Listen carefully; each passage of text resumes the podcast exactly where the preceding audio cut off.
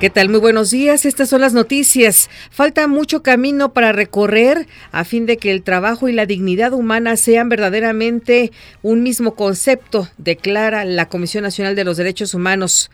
Además de mejorar la percepción de los obreros, es urgente garantizarles acceso a servicios de salud, principalmente a los trabajadores de la construcción, denuncia por su parte Rafael Avante Juárez, subsecretario del Trabajo. Le comento que más de 3.000 policías están participando en el operativo de seguridad y movilidad con motivo de las marchas este día, Día del Trabajo.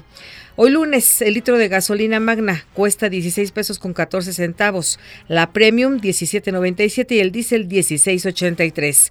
También a partir de hoy, la empresa Aeroméxico solo permitirá documentar sin costo una maleta de 23 kilos en clase turista en vuelos hacia Centro y Sudamérica.